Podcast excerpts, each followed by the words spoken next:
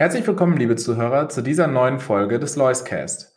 Wie immer haben wir spannende Themen und Gäste für Sie vorbereitet. Zunächst möchten wir Sie jedoch darauf hinweisen, dass die hier getätigten Aussagen individuelle Meinungen sind und keine Anlageberatung oder Empfehlung darstellen. Bitte beachten Sie hierzu auch unseren Disclaimer.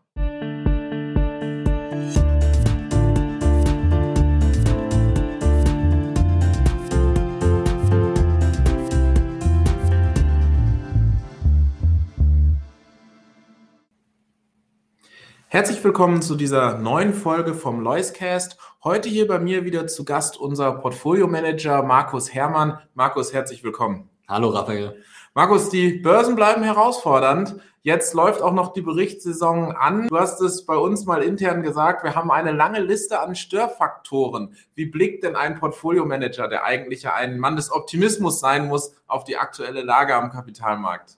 Ja, Optimismus würde ich nicht sagen, dass man den mitbringen muss, aber man muss zumindest ähm, konstruktiv sein und natürlich aber vor allem realistisch an die Sache rangehen. Und langfristig wird die Welt ja auch wachsen, deshalb ähm, kann man auch durchaus optimistisch sein und wir sind ja stets in Qualitätsunternehmen auch investiert. Ähm, also da kann man, dann da hast du recht, natürlich äh, schon optimistisch sein, aber die aktuelle Lage ähm, ist natürlich kompliziert Absolut. Äh, wir sehen auch in der Berichtssaison, ähm, dass es sehr große Abweichungen gibt äh, von den Analystenschätzungen ähm, und auch ähm, von den Schätzungen, die der Aktienmarkt letzten Endes hat für die diversen Unternehmen, weil es sehr, sehr schwierig ist momentan wirklich herauszufinden, wie die Unternehmen abschneiden in einem Quartal. Das muss man ja immer dazu sagen. Wir schätzen ja jetzt nicht die nächsten Jahre und bekommen jetzt die Quittung, sondern ähm, wir reden ja darüber, ähm, wie sind die Quartalschätzungen und was wird jetzt in dem Quartal geliefert. Und dadurch, dass es eben so viele Störfaktoren gibt, wie die Inflation, ähm, wie die gestörten Lieferketten, wie das Thema China, das jetzt neu äh, mit dazu kommt, wie der Krieg, ähm, das sind natürlich alles Sachen, mit denen sich die Unternehmen auseinandersetzen müssen. Die Preis Schwankungen äh, von gewissen Rohstoffen und die Verfügbarkeit sind natürlich im Moment extrem. Und äh, wenn ein Unternehmen zwei Tage zu früh oder zu spät seine Preise anhebt oder zehn Tage zu früh oder zu spät, kann das schon massive Auswirkungen auf einen Quartalsgewinn haben. Also das ist im Moment äh, sehr, sehr undankbar, ähm, da die richtigen Schätzungen machen zu müssen. Müssen wir als, als Fondsmanager ja im Prinzip auch gar nicht, sondern für uns ist es ja wichtig, dass eben unser äh, Investment Case auf die nächsten fünf Jahre aufgeht. Ähm, aber man sieht eben dann starke Aktienkursbewegungen, wenn eben Unternehmen ähm, die Schätzungen eben erfüllen oder verfehlen. Und dann muss man eben genau analysieren und zuhören den Unternehmen, woran liegt es denn? Sind es eben eher jetzt strukturelle Dinge, die vielleicht nicht so schnell weggehen, warum eine Schätzung verfehlt wurde? Oder ähm, ist es vielleicht eben nur ein Stichtagseffekt oder nur eine, eine, Frage von zwei Wochen, bis man beispielsweise seine Preisanpassung nach oben wieder durchgeführt hat? Also das sind alles so Dinge, ähm, wo man weiterhin mit sehr ruhiger Hand äh, vorgehen muss. Das ist immer wichtig natürlich, ähm, nicht hektisch zu agieren und ähm, eben nach vorne zu schauen, ähm, aber im Moment äh, wichtiger denn je. Ja, es gibt viele Faktoren, die im Moment auch aus, einem, aus einer Stilsicht heraus grundsätzlich nicht so attraktiv gepreist werden. Deutschland, ähm, haben wir gerade in einer Studie gelesen, hat den höchsten Bewertungsabschlag hinnehmen müssen, äh, mit Sicherheit getrieben durch den Krieg. Auf der anderen Seite sehen wir auch einen Riesenflight to Safety. Gerade in Europa ist die Outperformance von Large Caps äh, im Moment gerade wieder auf Rekordniveau. Auch das mit Sicherheit aufgrund der äh, unsicheren Lage, die wir im Moment haben. Und die steigenden Zinsen sorgen auch für Druck auf der Wachstumsseite. Alles Faktoren, die dich natürlich in deinem Premium Deutschland, aber auch im Premium Dividende hinterher treffen, die sich wahrscheinlich auch schon irgendwo im Bewertungsniveau wiedergespiegelt haben. Ähm, wie blickst du denn von hier aus nach vorne oder wie blickst du auf das Bewertungsniveau? Wie kann man das ungefähr einschätzen? Wie viel Sorge kann noch kommen und wie viel Sorge ist quasi auch schon vielleicht im Portfolio drinnen?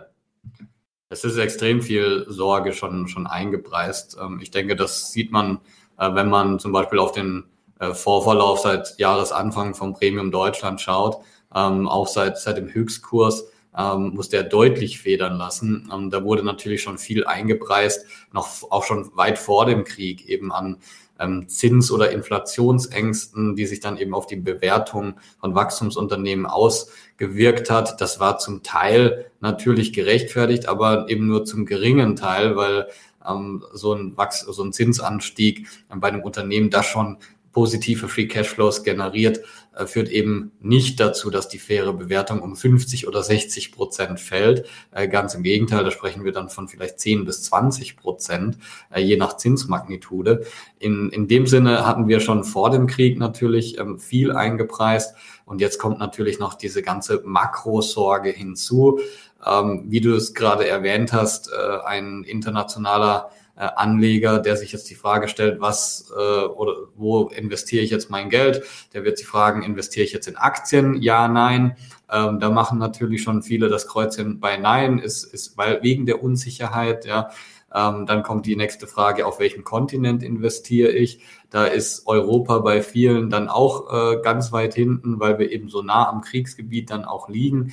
Ähm, und Deutschland gilt dann auch noch als der zyklischste Markt und der volatilste Markt in Europa. Dementsprechend sage ich mal, das Anlegerinteresse an diesen deutschen Aktien jetzt sehr gering. Und das geht eben einher mit diesem Rekordbewertungsabschlag und mit den sehr günstigen Bewertungen, auf die ich ja auch immer hinweise im Premium Deutschland.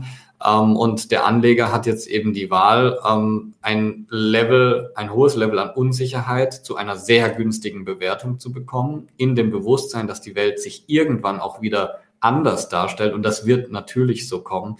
Es war in der Vergangenheit immer so, dass es mal bessere Phasen und mal schlechtere Phasen gab, nicht nur realwirtschaftlich und realpolitisch, sondern auch sentimentstechnisch. Ähm, oder man wartet einfach ab, aber dann läuft man eben Gefahr, ähm, Performance zu verpassen. Ich denke, wenn man die Zeit hat und das Geld nicht benötigt, ähm, dann ist es immer sinnvoll, zu Kursen zu kaufen, die günstig sind und dann ähm, abzuwarten, bis die äh, positive Rendite dann auch eintrifft. Ja, das äh, kann ich so widerspiegeln in den Gesprächen mit unseren Investoren, ist natürlich im Moment auch diese Unsicherheit, die dazu führt, dass man oft dann erstmal sagt, hm, im Auge des Sturms möchte ich mich äh, nicht positionieren oder erstmal zurückhalten. Ähm, du selber bist ja auch stark in deinen Fonds investiert. Woher nimmst du denn so dieses Konfidenzniveau, das wird schon alles gut gehen und das normalisiert sich wieder alles? Ist das, weil du so dicht an den Unternehmen dran bist? Ist das, weil du so, ist es dann hinterher die Erfahrung oder die, das Vertrauen in das eigene Können? Äh, woher schaffst du dir dieses Konfidenzniveau auch in solchen herausfordernden Zeiten zu sagen, nein, natürlich, also äh, wenn ich jetzt Euros bekomme, dann landen die wieder im eigenen Fonds und da werde ich eine gute Rendite mitmachen können. Ja, dass ich die Unternehmen selber analysiere, hilft natürlich beim Konfidenzlevel, dass ich mir sicher bin, ähm, dass die Unternehmen einen ganz anderen Wert haben als ähm, der Preis, zu dem sie momentan am Markt dann auch gehandelt werden. Deshalb, wie du richtig sagst, bin ich auch massiv ähm, in die Fonds investiert, habe gerade nochmal auch nachgekauft und ähm, Andererseits ist es natürlich so, dass ich auch einen sehr langfristigen Horizont habe und haben kann, weil das Geld, was ich investiere, ähm, das benötige ich in den nächsten Jahren höchstwahrscheinlich nicht. Dementsprechend qualifiziert sich natürlich auch für die Aktienanlage. Und ähm, ja, das, das sind eben einfach die Faktoren, ähm, die dann da zusammenkommen, ähm, dass man auch in so einer schwierigen Zeit investieren kann. Und ich verweise da einfach gern auch auf die Vergangenheit äh, wenn man mal ein bisschen den Blick schweifen lässt, äh, was sind denn die Zeitpunkte, wo man heute denkt, Mensch, hätte ich doch damals gekauft. Ja, das war zum Beispiel äh, März 2009 oder März 2020. Zum damaligen Zeitpunkt hatte man extrem günstige Kurse, extrem günstige Bewertungen, aber natürlich auch ein hohes Level an Unsicherheit. Äh, mitten in der Finanzkrise oder am Start der Covid-Pandemie wusste keiner, was passiert. Die einzige Hoffnung zu dem jeweiligen Zeitpunkt damals war, dass sich die Welt in ein paar Jahren wieder ganz anders darstellen wird und dass man eben dieses günstige Kursniveau nutzen kann, um eben eine Position zu kaufen und dann, wenn sich eben die Welt wieder positiver darstellt und die Investoren, die Unternehmen dann auch wieder ganz anders bewerten, dass man dann diese Position wieder mit einem ordentlichen Gewinn verkaufen kann. Und ich würde die aktuelle Situation eben äh, mit diesen Situationen damals vergleichen. Extrem hohes Level an Unsicherheit, stark gefallene Kurse, sehr, sehr günstige Bewertungen. Unsere Unternehmen haben alle gemein, dass sie über nachhaltige Geschäftsmodelle verfügen, dass sie extrem solide Bilanzen haben. Ich denke, das ist in der aktuellen Situation auch sehr, sehr wichtig. Einerseits, um die möglichen Rezessionen überhaupt zu überleben und weiterhin dem äh, Geschäft auch gut nachgehen zu können. Und andererseits, wenn wir eben sehen, wie stark die Zinsen steigen, dann werden natürlich die Unternehmen erstmal negativ getroffen sein, die eine Verschuldung haben. Und bei uns haben ja 70 Prozent der Unternehmen überhaupt keine Verschuldung und die anderen 30 Prozent eine extrem geringe Verschuldung. Ähm, dementsprechend sind unsere Unternehmen da sehr, sehr gut gerüstet für die schwere Zeit, die, äh, ja, in der wir uns jetzt befinden und die vielleicht auch noch vor uns liegt. Ja, und du bist äh, da zumindest nicht alleine mit deinem Konfidenzniveau. Man durfte in den letzten Tagen lesen, auch Warren Buffett hat das meiste Geld seit langer Zeit mal wieder ausgegeben, befindet sich also auch auf der Käuferseite, genauso wie viele andere Insider, also Vorstände von Unternehmen, die ihre Transaktionen melden müssen und damit als Insiderkäufe gelten, aber eben auch andere äh, Unternehmen, die über M&A-Transaktionen fusionieren oder sich kleinere Wettbewerber einverleiten. Gerade so eben auch geschehen bei dir im Lois Premium Dividende. Da ist die größte Position, die Leo Vegas, rausgekauft worden und der Fonds hat mal schnell einen Satz von über drei Prozent an einem Tag gemacht.